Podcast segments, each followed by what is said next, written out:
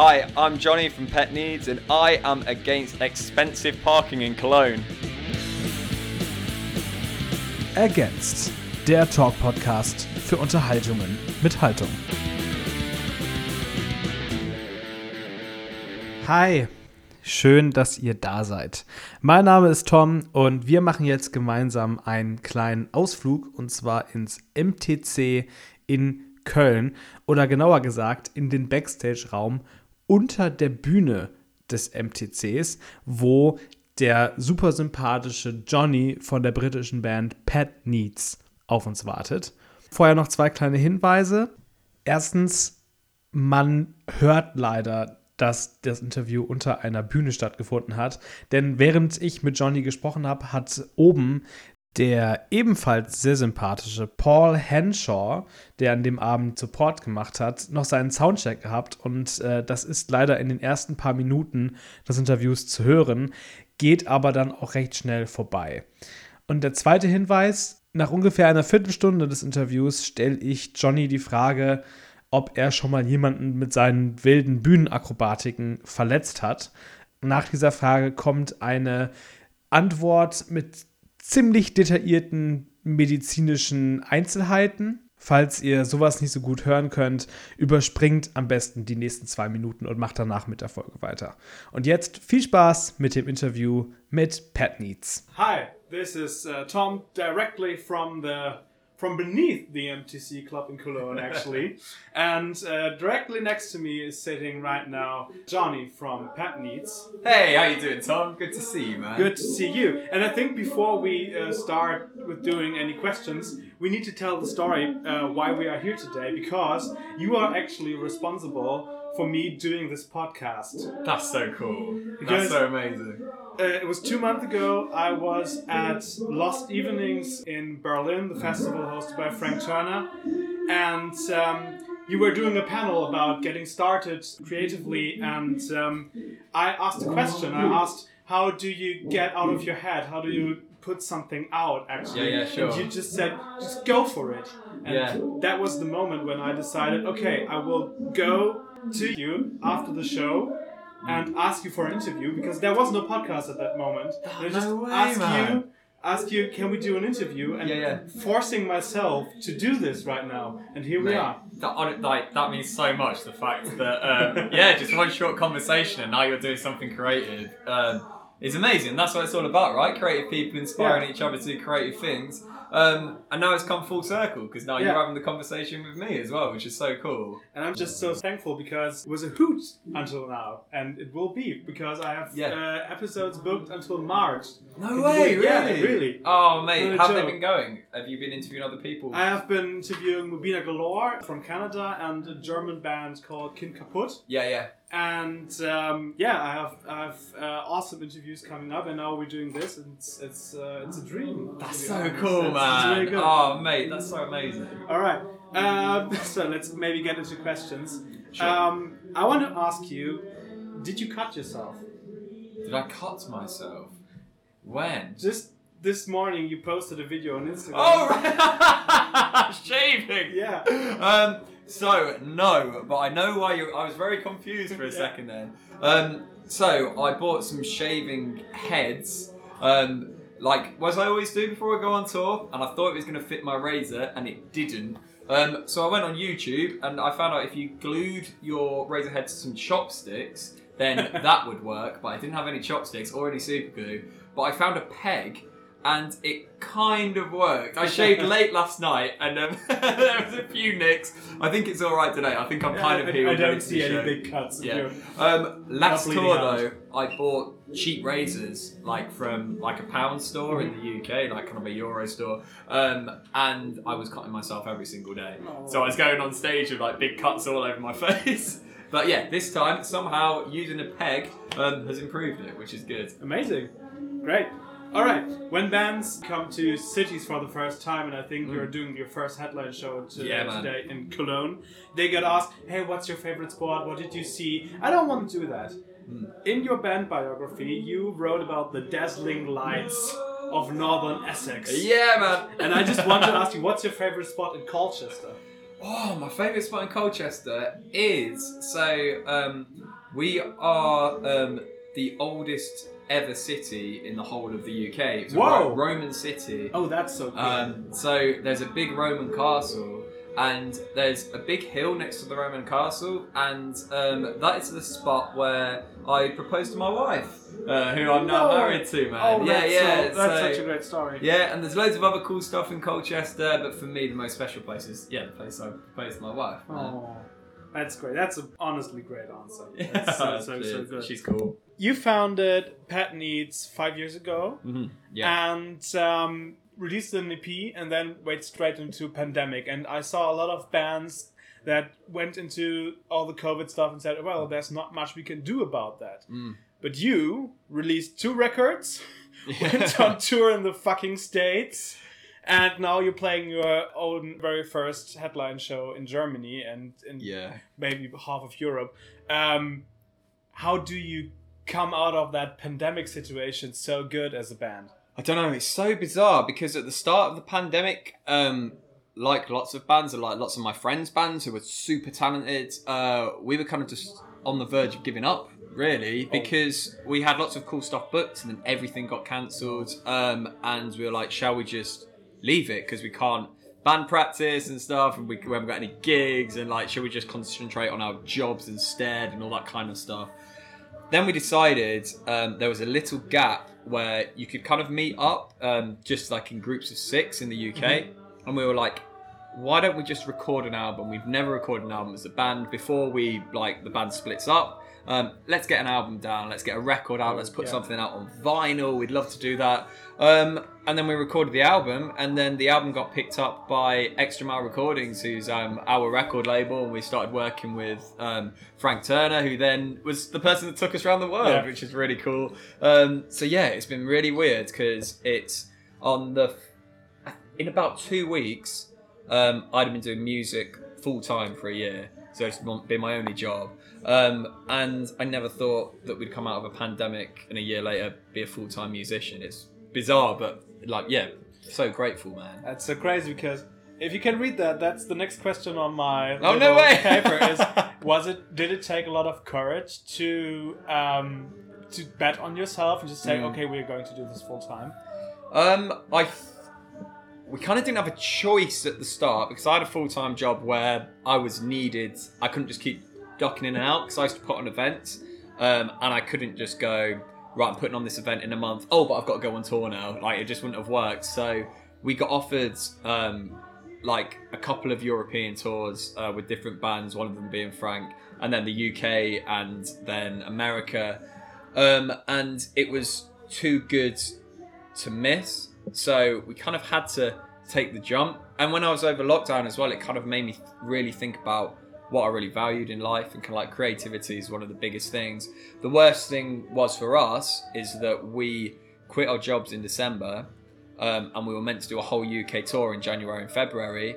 Um, and then that got cancelled and we'd already quit our jobs, so Yeah, we couldn't yeah. go back to work. Yeah. and that was the point where we we're like, okay, how do we pay the rent? What do we do now? Um, Holy and then after that, we started doing like DIY tours of like house shows and things, and started building it up from there, like playing to like twenty people in a living room and stuff. Um, and that is where we started kind of making really good friends and starting building things up right from the bottom again. Um, and now we're here, which is so cool. Jumped in and swam against the current, maybe into hundred percent against the current. right yeah, now. yeah, that's it. Yeah. It's interesting. You spoke about your job a little bit. Um, Mm. Yesterday in the video you released about your new tour merch, you wore uh, a pullover from University of Essex. What Yes. did you What did you study? So um, that's where I worked. That's where you were. Yeah. Oh, so, ah. so I um, studied at um, a university in Norwich, um, who are the big sporting rivals of the university Oh, in no, Essex. Oh, that's Um, hard. but I worked at Essex University putting on events. But then I studied in Norwich. Um, I did psychology. Oh, that's Yeah, man. I, I would have guessed that you did something like culture because you came up with song texts like uh, Tracey Emin's uh, Bed, yeah, yeah. and it's just like uh, I thought you had a culture background actually. Somewhere, but it's Yeah, maybe yeah. not that far away from that. Well, I was kind of in- interested in like psychology and media and stuff go Yeah. quite uh, hand in hand, kind of like the soci- sociology and how kind of like big groups kind of um, interact to things. And um, someone like Tracey Emin, I found really interesting because her art was that she just entered her messy bed um, as a work of art, um, and it went for millions and millions and millions of pounds. And it's really interesting now. Art, it seems like it's kind of marketing such a huge part of it. Like if me or you just went to an art gallery and went, "Here's our messy bed," no one would really want it because she did it and she could explain it and she could market it. Um, and yeah, yeah, I find that kind of stuff really interesting. I don't know lots about art, but I find kind of um, the art world and the art of kind of marketing and stuff really dark, but like really interesting as well. But that explains so much about your song text because I Mm. think they are really deep, especially for a younger band. You- Yeah. You, Oh, don't have you, like 10, 20, 30 years of experience writing songs Mm. and they come out and they feel so real and stunningly beautiful, uh, what you don't always expect from a punk band because Yeah, yeah. often you have just yeah, yeah we go on the road we go we go on the party and that kind of stuff and yours are so much deeper so that's that's really cool that, that explains a lot actually Oh, thank you, mate. um, talking about your songs, and thank you for the invite that is on your new record, Primetime Entertainment. Mm. You wrote the line, Words are my weapons, but I lost my voice and I can't find a pen, so I'm feeling kind of vulnerable. Yeah, yeah. Is that your approach to songwriting? Do you feel vulnerable when you can't express yourself? Yeah, sure, hundred percent. And I think for me, um, I get kind of like contextual anxiety in a way, so I can be in certain situations and feel um, really confident, and then I can be in certain situations and feel really anxious as well. I especially feel like in my old job when I was putting on events, one of the things I had to do was promote the events and like flyer for them and stuff.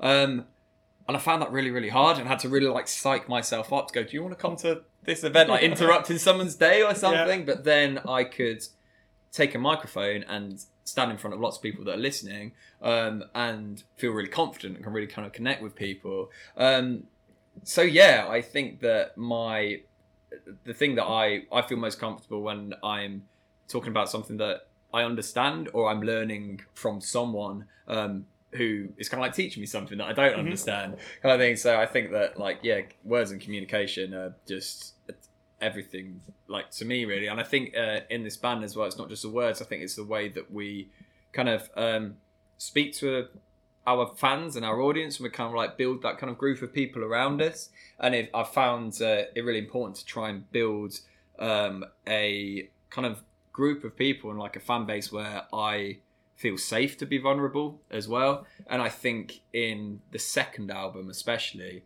um, we'd kind of built uh, that kind of yeah, that kind of uh, base of people who are open enough to allow me to be confident enough to be vulnerable.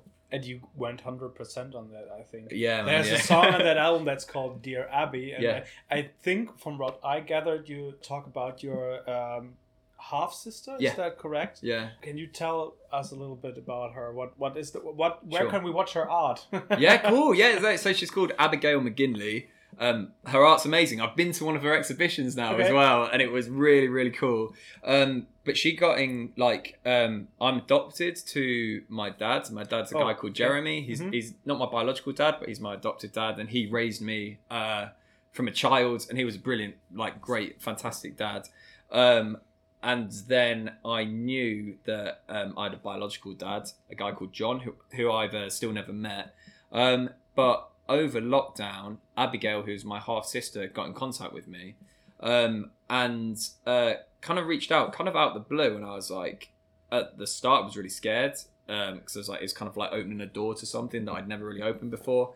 Um, and we met up in a pub in North London, um, and I was amazed by how we look the same and we have such a similar kind of approach to life. And like, I'm uh, like doing music and she's doing visual art, um, and I've really developed like a relationship with her now, which That's is so really great. really cool. And I'm really proud to be a big brother and her be my little sister, um, and feel in a way towards her that I don't feel to anyone else either. Like it's really weird and it can be intense and really deep, but also yeah, really cool. But she's called Abigail McGinley, um, and her art is like if you search Abigail McGinley art, it's amazing, really expressive stuff. that's that's really beautiful.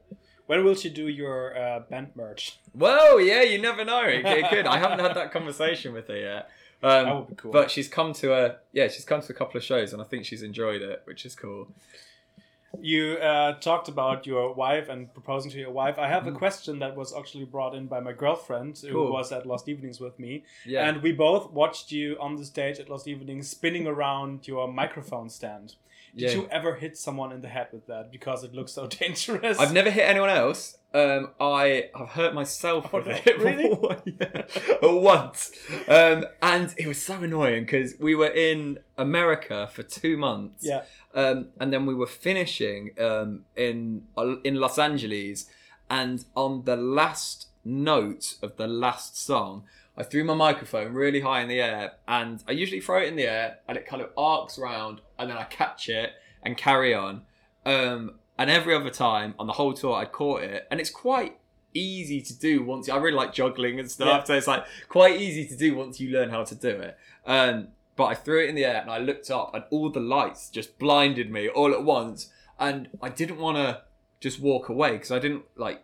I, I think people would think I was an arsehole if they thought I was just throwing yeah. equipment up and just breaking it and Yeah. walking off. So I thought I've still got to try and catch this. Um, so I put my hand in the air to catch it, and it landed on my hand, and it broke my No! hand. Yeah, No! in the last note Oh, of a two fuck. two month tour. Luckily, I had a few weeks um, off afterwards, but it's still kind of if I play bar chords for too long. I mean, I don't play guitar too much in the band, but when I do, it still does hurt a little bit. at the moment. No. Oh, wow. I know the chances. That- that- the last note. That's uh, a risk no one is telling you about when you go have Yeah. a band. I've also I've dislocated my leg on stage as well before. But Um, jumping around? Or? Yeah, and I was kind of um, No. my. It's to the point that my foot was touching my groin, like it span all the way around. You could see the bone out of my skin. Oh, Yeah, I- God. they had to ring the ambulance. I was rushed to hospital. Oh, shit. Holy Yeah. shit. Put in a wheelchair, and then the next Oh. day I had to go and play a festival with Cradle of Filth. Did you just. Did you sit on a chair then or what? I stupidly stood up for it because I was in a cast from my ankle all the way up to the top of my leg, and I was in a wheelchair. But I wanted to stand up to play the gig. Um, I, was, I was playing bass for the ba- not this band, a different band at the time, um, and I stood kind of like on one leg and played the whole gig. And then when I got off stage, I fainted because I put so much energy into it, and it was so painful. I wanted to ask you if you ever feel like you need to catch a break, but I think you just answered that question. yeah, You're- well. you either have too much energy or you're too stupid to know when it's enough. That's it. Well, I've got. I've just had a few weeks off at home, which has been really nice and been. uh, But obviously, I was going to have a complete break. Then started writing new music and Yeah, writing new that's- music. Um, but me and my wife Lorna, um, we're like we're. I'm doing the Germany tour, and then we're flying. Uh, we're driving back, and then I'm doing a two week UK tour. Um, and then two days after that, um, we're getting a little puppy. Uh, for the first time ever, we've never owned we've owned cats before. We've never owned Aw. dogs. Uh, so getting a little puppy. So the whole of my January, um, I'm going to be doing a bit of writing as well. But the whole of my January before we go on tour again is um, spending time raising a puppy and kind of like teaching it about the world. Wiping So- off dog piss. yeah. Well, luckily we haven't got any carpet in the house. It's all wooden floor, so we should be hopefully okay. What is what's it gonna be? You know already? Yes, it's going to be a little boy, and um, it's called Eddie, and it's Oh. a Cavachon, which is a cross between a King Charles Cavalier and a Bichon Frise, I think it's called, and it's a tiny, well, kind of Oh, about this big, and it's a yeah, beautiful. So I'm reading a book called How to Train Your Puppy in the van on the big long drives at the moment. Oh, that's so cute. All right. Um, I think we need to talk a little bit about Frank Turner. who Yeah, man. I think kickstarted you a little Mhm. bit. Uh, how did he? Um, how did you meet first? Um, he came to a show. We were playing a show in London, and there's it's a multi-venue festival called Camden Rocks. Mhm. Um, Camden's and cool. yeah, Camden's great. And we were playing at, um, a real kind of um, dive bar, legendary punk bar um, called. Oh my god, Dublin Castle. I almost forgot his name. uh, called the Dublin Castle, kind of just down the road from the train station. And Frank was playing. Uh, I think it was the Electric Ballroom or the Oh, cool. Underworld or something. He was playing like um, one of the kind of like really big rooms. Um, and he kind of put out a message saying, "Look, I'm out in the day. Is there any bands I should check out?" And we said, "Yes, come check out Pet Needs." And like we didn't think he would. Um, and then we started playing. Um, maybe kind of about hundred people in this uh, little tiny room. Um, and then we just saw this big silhouette kind of come through the door, like really big tall guy. And I was thinking that kind of looks like Frank, is it? Um, turns out it was, and then we kind of chatted on the merch desk afterwards, um, and then um, exchanged email addresses. Um, and then it all went quiet until lockdown, and he sent us an email, and he ended up moving um, kind of close to our house, really, and he didn't know anyone in the Oh. area. He wanted a friend, um, and also we just recorded an album, and he'd just started getting into mixing stuff. So he said, "Could I have a go at mixing a few tracks?" And it kind of went from there, and that's how the record label picked it up, and then that's how we, we kind of got out to all all of those people, and even like we've been around Germany with Skinny Lister as well, um, but that's all through kind of Frank as well. And there's some stuff we're doing next year, but they're all through our record label, who's Frank's record label as well.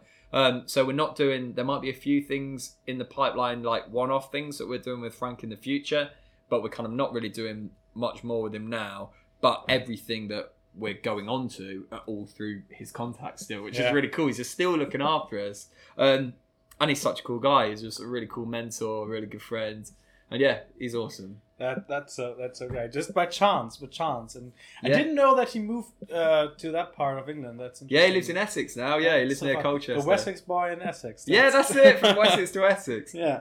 Um, how did that change you as? Uh, did that change you as a songwriter uh, uh, or your music uh, to get to know Frank and working Mm. with him?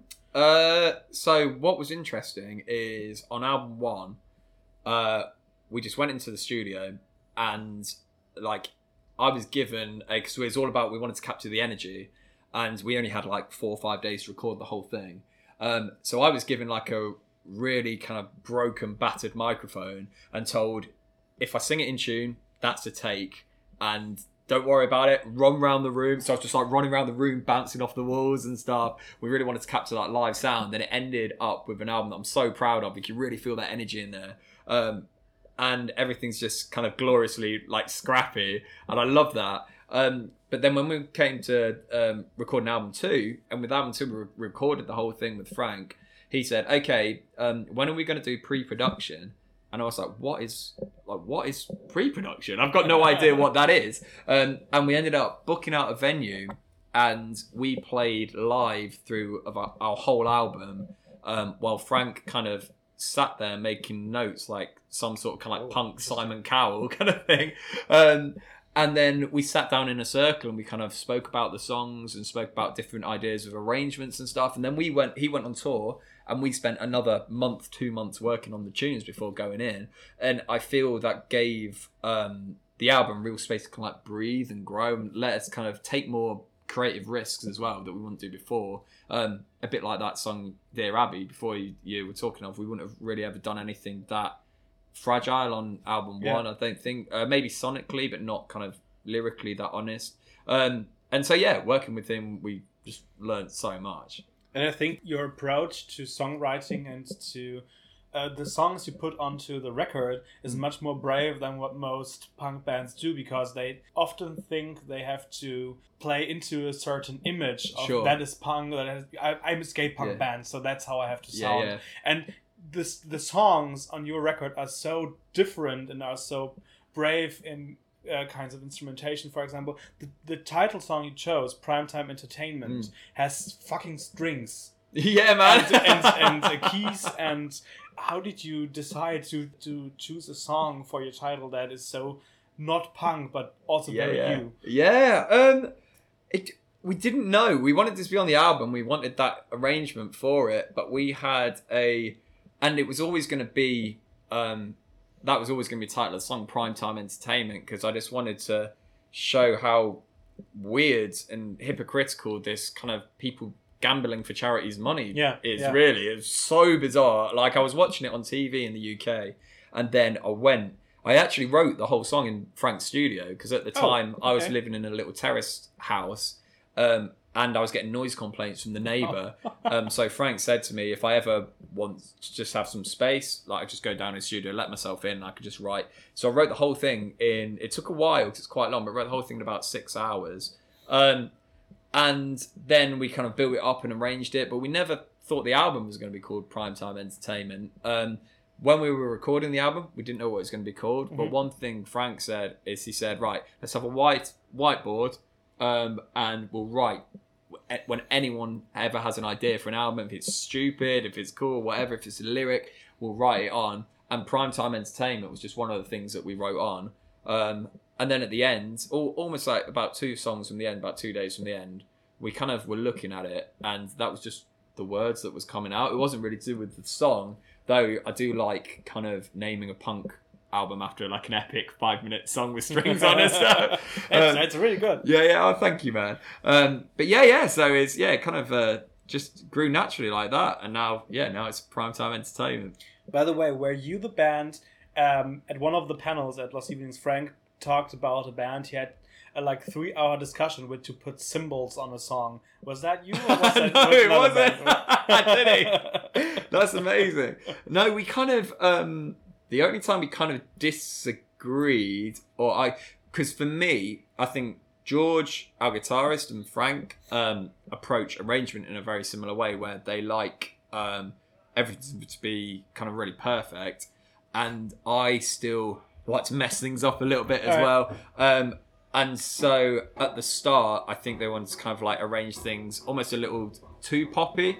But then the only thing that we kind of disagreed on was whether or not in Ibiza in winter we should have some kind of arpeggiator kind of whoop, whoop, whoop, kind of thing in the gap, like to kind of represent Ibiza. And that was the only time where I was like, no, we're not doing that at all. George has just walked in as this moment as I'm telling that story as well. best decision you've ever made. Yes! George agrees. So I think, yeah, George, we're just talking about times where if us and Frank disagreed in the studio at all. Uh, that one is a big one. Yeah. what else? Go.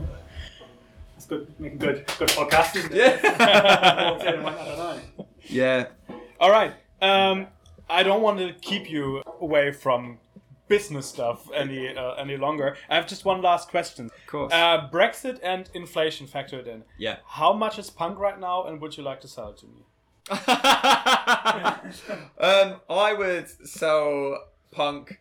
Um, I- well, I'm trying to sell punk every single day, and I'd say punk is the price of my rent and the price of uh, dog food for a new puppy. Yeah.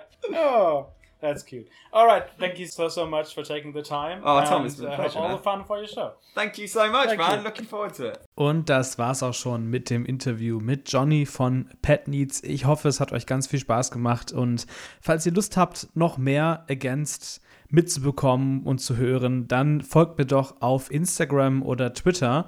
Das Handle ist bei beiden Kanälen gleich und zwar pod-against. Ich würde mich freuen, wenn ihr vorbeischaut oder checkt doch mal die Against Playlist auf Spotify aus. Da findet ihr Musik von allen Bands, die bisher im Podcast gewesen sind und jeder Gast oder jede Gästin darf sich auch noch einen Wunschsong aussuchen, der ebenfalls in dieser Playlist zu finden ist. Wir treffen uns das nächste Mal zu einer kleinen inoffiziellen Weihnachtsepisode am 23.12. Zu Gast ist dann die großartige Lana van der Vla von Kochkraft durch KMA. Bis dahin wünsche ich euch eine ruhige und schöne Vorweihnachtszeit. Macht's gut, bis zum nächsten Mal und ciao. Ergänzt, der Talk-Podcast für Unterhaltungen mit Haltung.